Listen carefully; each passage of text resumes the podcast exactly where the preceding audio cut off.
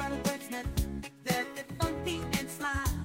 They lift right lyrics that make you go high, so high. They sit at their typewriters, typing away, crafting funky rhymes that'll make you sweat. Oh. Привет, друзья! С вами Писец и Писец, Нина Фрейман и Борис Судаков. Всем привет.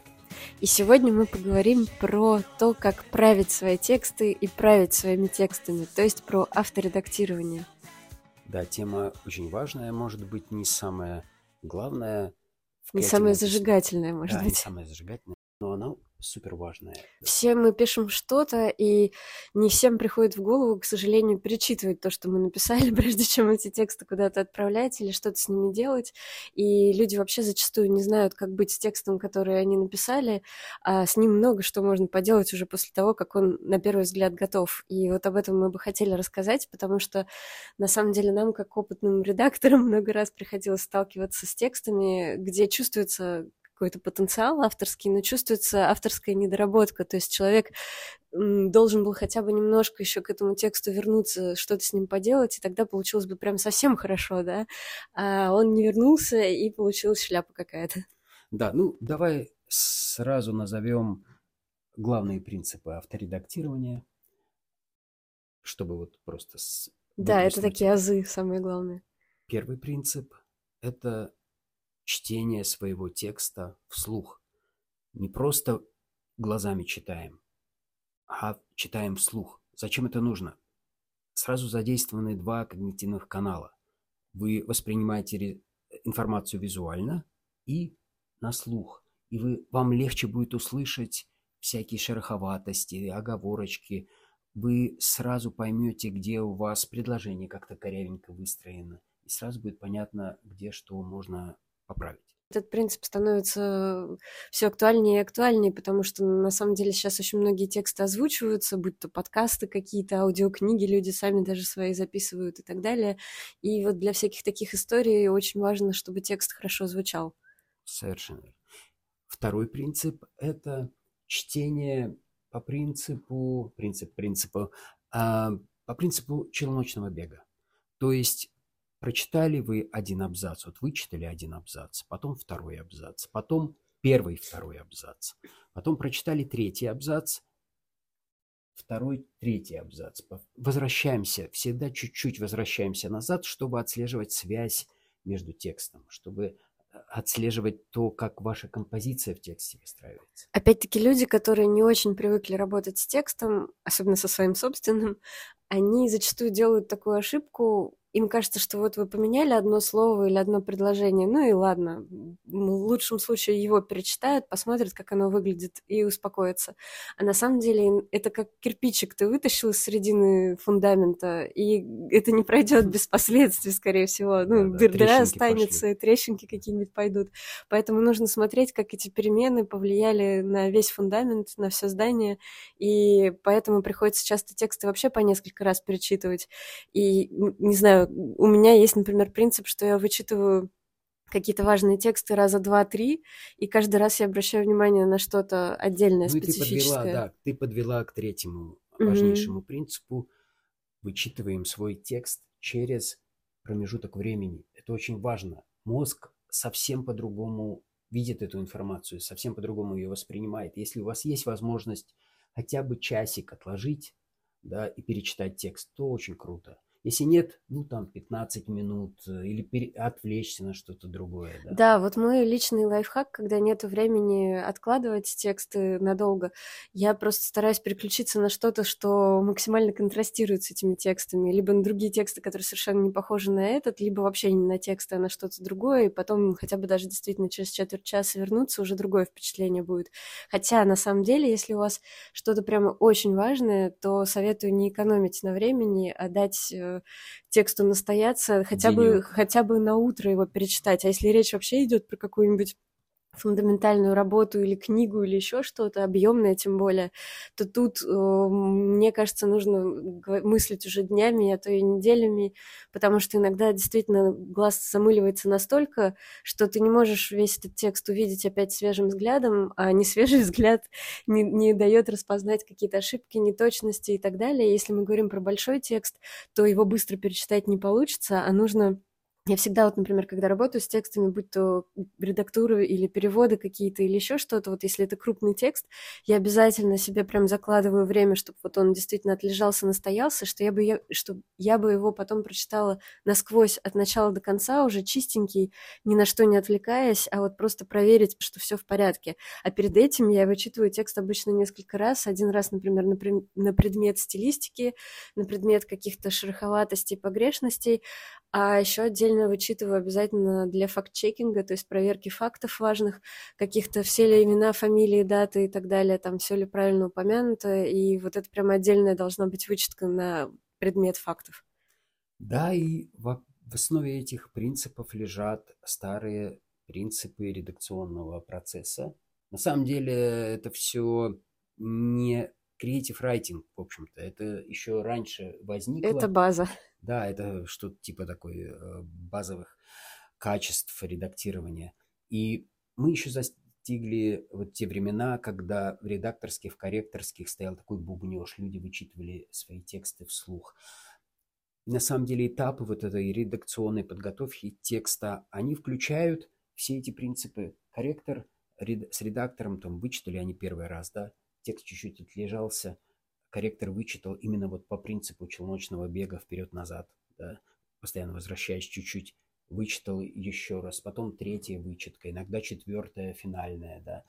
Текст шлифуется на предмет всяких шероховатостей и потом уже публикуется, да. Это бы закон. Ну, редакция это еще всегда про коллективную работу. Даже если у вас условная мини-редакция какая-то любительская, вы собственный зин э, выпускаете, mm-hmm. то тоже хорошо, если у вас э, не одна голова, а две головы, три головы и так далее. Иногда полезно текстами обмениваться. А если одна голова, и она кипит, бурлит, нагревается, тогда действительно вот даем себе времечко отдохнуть, перечитать, потом посмотреть на текст новыми глазами. И некоторые люди вот у нас на курсе, они говорят, что, мол, как-то самого себя вычитывать, ну, не то чтобы лень, даже как-то нескромно получается, да, себелюбие такое. На самом деле это удовольствие, надо себя любить, почему нет.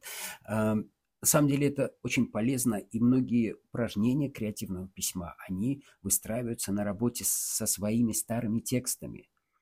Вы берете какой-нибудь древний, там, забытый, написанный 10 лет назад текстик и начинаете с ним играть. Переписываете его в разных стилях, оснащаете его прямой речью, меняете жанровость этого текста. Работа со своими текстами, она часто оказывается намного более эффективной, чем когда вы, допустим, мимикрируете под чужие тексты, чем когда вы пытаетесь менять чужую стилистику. Работать со своей стилистикой очень полезно. Ну вообще круто. На самом деле интересно посмотреть на себя там несколько месяцев или несколько лет э, назад, назад да. да, посмотреть, что там писал, старался. Ну, на самом деле интересные бывают ощущения. Некоторые тексты, написанные особенно очень давно, ты воспринимаешь, как будто они вообще другим человеком написаны. Иногда даже вообще трудно поверить, что ты это написал.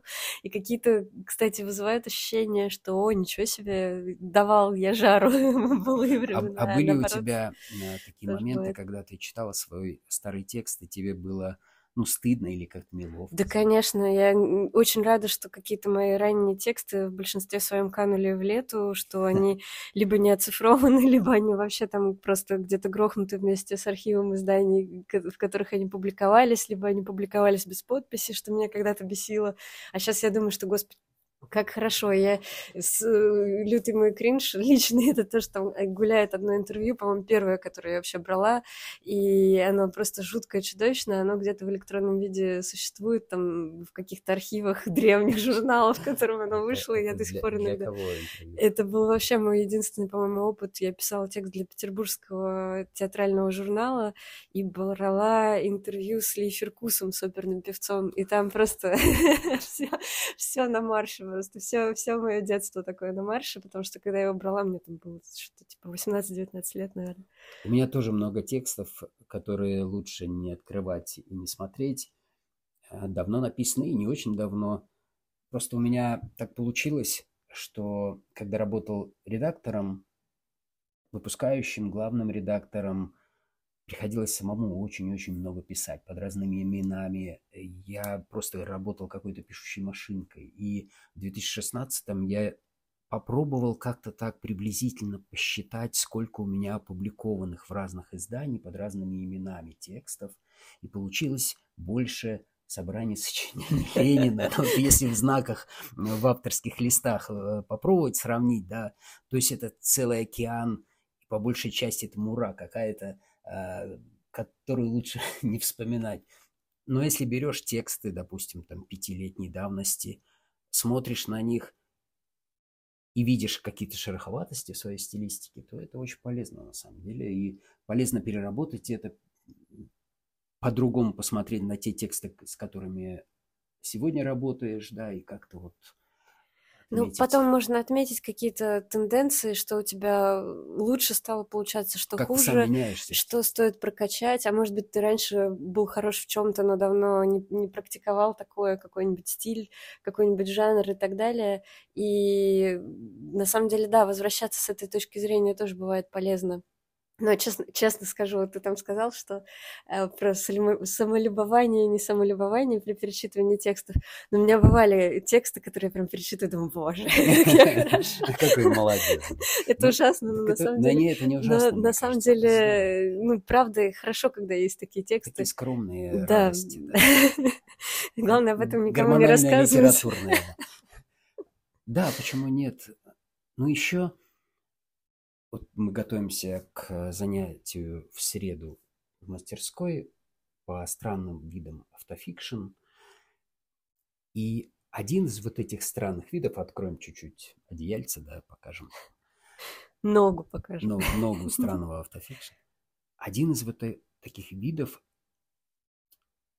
литературной практики на основе авторедактирования своих старых текстов. Ну, допустим, берет Маргарет Этвуд, она пишет очень интересные тексты. Недавно у нее вышел, э, не только у нее вышел такой глобальный проект, где участвует сразу несколько писателей. Ну, это отдельная история, не будем там на нем замыкаться. У Маргарет Этвуд есть довольно любопытная практика, где она выстраивала воспоминания на своих старых текстах. То есть доставала какие-то тексты и не просто цитировала их, а правила их, вспоминала себя, корявенькую, неуклюжую, там, наивную, и отражала это в тексте. Это довольно любопытный подход к своему прошлому. Я думаю, что... Саморефлексия такая. Я думаю, что на самом деле такое практиковали писатели и раньше, потому что mm-hmm. вот эта вот традиция писать дневники и обращаться к ним спустя время, она же давняя, и если брать там какую-нибудь Сельму Лагерлёв, которую я люблю вот вспоминать mm-hmm. в связи с автофикшн, мне кажется, mm-hmm. это важный такой писатель, важная писательница для истории автофикшн. У нее же очень много ее произведений уже взрослых выросло из дневников детских, из того, что она там записывала в усадьбе Марбака, собственно, и сама там книга про Марбаку потом выросла во многом из этого. И я думаю, что там прямо какие-то можно фрагментики найти из ее детских дневников, ну, как минимум, сами по себе истории эти, э, записанные ею в детстве, пошли в ход, а как максимум, может быть, даже какие-то отдельные цитаты. Я думаю, что просто нам сейчас в последнее время стало больше известно про писательскую кухню. Многие да, писатели да. открыто просто ведут блоги, где рассказывают, как они работают и так далее, или в интервью они этим делятся.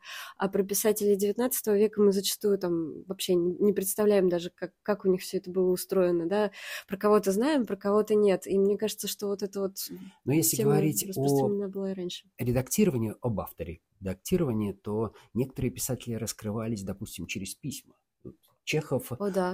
о, о своих муках страшных с текстами, он делился об этом в письмах к брату. И он очень круто описывает о том, какие это действительно Абгиеве конюшни ему приходилось вычищать, чтобы э, получались его вот эти легкие такие воздушные текстики, которые мы видим в рассказах Чехова. И многие авторы мучаются со своими текстами, просто редактируют их очень тщательно. А некоторые наоборот. Вот всем известна практика Эрнеста Хемингуэя, который считал себя настолько крутым, что сдавал в редакции откровенно грязные тексты, и редакторы работали с этими текстами. Ну, это, конечно, все мы знаем таких авторов, все, кто долго работал или работает редактором, на самом деле ничего в этом симпатичного нету. Согласен. И всех этих Хемингуэев, честно говоря, хочется иногда собрать и высказать им все, что ты думаешь по поводу такой работы. Все вот эти звезд... ну, звездные какие-то замашки, назовем вещи своими именами, они, конечно, писателям не к лицу, и любым авторам журналистики тоже не к, не к лицу. Но что касается писем, мне кажется, вот, кстати, важный момент, потому что я точно знаю, что нас слушают люди, которые не особо пишут что-то, помимо писем деловых mm-hmm, или каких-то там дружеских и так далее. Но это тоже тексты, и тексты иногда очень важные и формирующие вообще-то нашу жизнь. И вот что касается писем и даже каких-то сообщений в мессенджере, их тоже полезно бывает перечитывать, прежде, да, чем, да, прежде да. чем отправить куда-то. И вот это вот правило золотое авторедактирование, на самом деле, оно многим могло бы спасти отношения, как минимум. Я уж не говорю про какие-то какие-то более глобальные истории, потому что действительно, когда ты пишешь текст э, и сразу с горяча куда-то кому-то отправляешь, это зачастую чревато. А если ты написал, например, э, в записочках где-то там в телефоне, в блокнотике, дал отлежаться этому хотя бы часок, а потом вернулся к этому и подумал, мне точно стоит это отправлять в таком виде, это могло бы что-то изменить в вашей жизни. Так что да, правила редактирования, они на самом деле авторедактирования. Они на самом деле не только писателям, не только редакторам и кому-то журналистам важны, важны они и блогерам, а, они важны вообще всем, кто хоть что-то пишет, а хоть что-то хотя бы большим пальчиком мы в телефоне все набираем постоянно. Именно большим, да, или локтем, да. Да, или мизинчиком. Да, это очень большая, очень интересная тема. Мы будем про авторедактирование всегда напоминать и на занятиях, и здесь в подкасте выскакивать будет чертик из табакерки с авторедактированием, размахивать им. Да, ну, еще хотелось, да, еще хотелось сказать, что у авторов, конечно, бывают очень сложные отношения с текстом, иногда они не редактируют, не правят свои тексты не потому, что им лень, или потому, не потому, что они считают себя какими-то звездными и непогрешимыми, а потому что им страшно, страшно вот этот текст перечитывать. А еще потому, что они страдают дислексией, например. Да. Э, известные случаи, ну, там, Агата Кристи, она не могла публиковать без корректора, без редактора. Она страдала дислексией и э, дисграфией, и ей просто помогали редакторы. Ну, она-то, как бы, да, это все-таки отдельный случай, немножко частный, потому что, да, это достаточно распространенная проблема, когда у людей э, дислексия, дисграфия или просто не очень хорошо, честно говоря, с правилами грамматики и всего остального. Это не значит, что это плохие писатели да, сразу конечно, же, абсолютно конечно, не значит, да. и мы ни в коем случае не граммарнаться какие-то, это тупиковая вообще ветвь развития, мне кажется. Вот. А просто бывает, что людям стыдно становится за свой текст, э, безосновательно стыдно. Вот я, честно говоря, Точно, несколько да. раз хватала очень хороших авторов за руку, когда они говорили, боже, я не могу, это очень плохо, очень страшно, ну ты посмотри, но вообще я думаю, что я не буду это публиковать, или давай я все перепишу заново, еще раз перепишу, еще раз перепишу. И тут вот приходится прямо людей отговаривать, прыгать с, с этого здания куда-то вниз и говорить, пожалуйста, пожалуйста, успокойся, сейчас мы все разберемся. Ну, это как, слушай, это как вчера на нашем вот занятии в мастерской. Некоторые люди стесняются озвучивать свои тексты, говорят, да нет, ну как-то у меня не получилось. Mm-hmm. А потом, когда начинает читать, Там вообще ты красота. понимаешь, что это просто микрошедевр. Да, да, ну даже если не микрошедевр, даже, даже если там что-то не так, но в любом случае не стыдитесь своих текстов, потому что ну, не надо стыдиться своих текстов, как не надо стыдиться себя. Мы такие, какие мы есть, и слава богу, что есть специалисты, которые нам могут помочь из нашего изначального текста что-то сделать еще редакторы и здорово, или, что и преподаватели мы сами Creative Writing. Но на самом деле, да, вот то, что, ну, то, что мы сегодня озвучивали, это правило самопомощи. По сути дела, помоги себе сам, и вот запомните их, будет вам счастье. Вот, ну на этом мы, наверное, будем закругляться, потому что мне монтировать дольше 15 минут подкаста тяжело, а мы уже наговорили на 19. Вот, но мы призываем вас, как всегда, э, делиться в комментариях вашими впечатлениями. Спасибо большое, что вы стали нам писать комментарии, нам очень интересно их читать.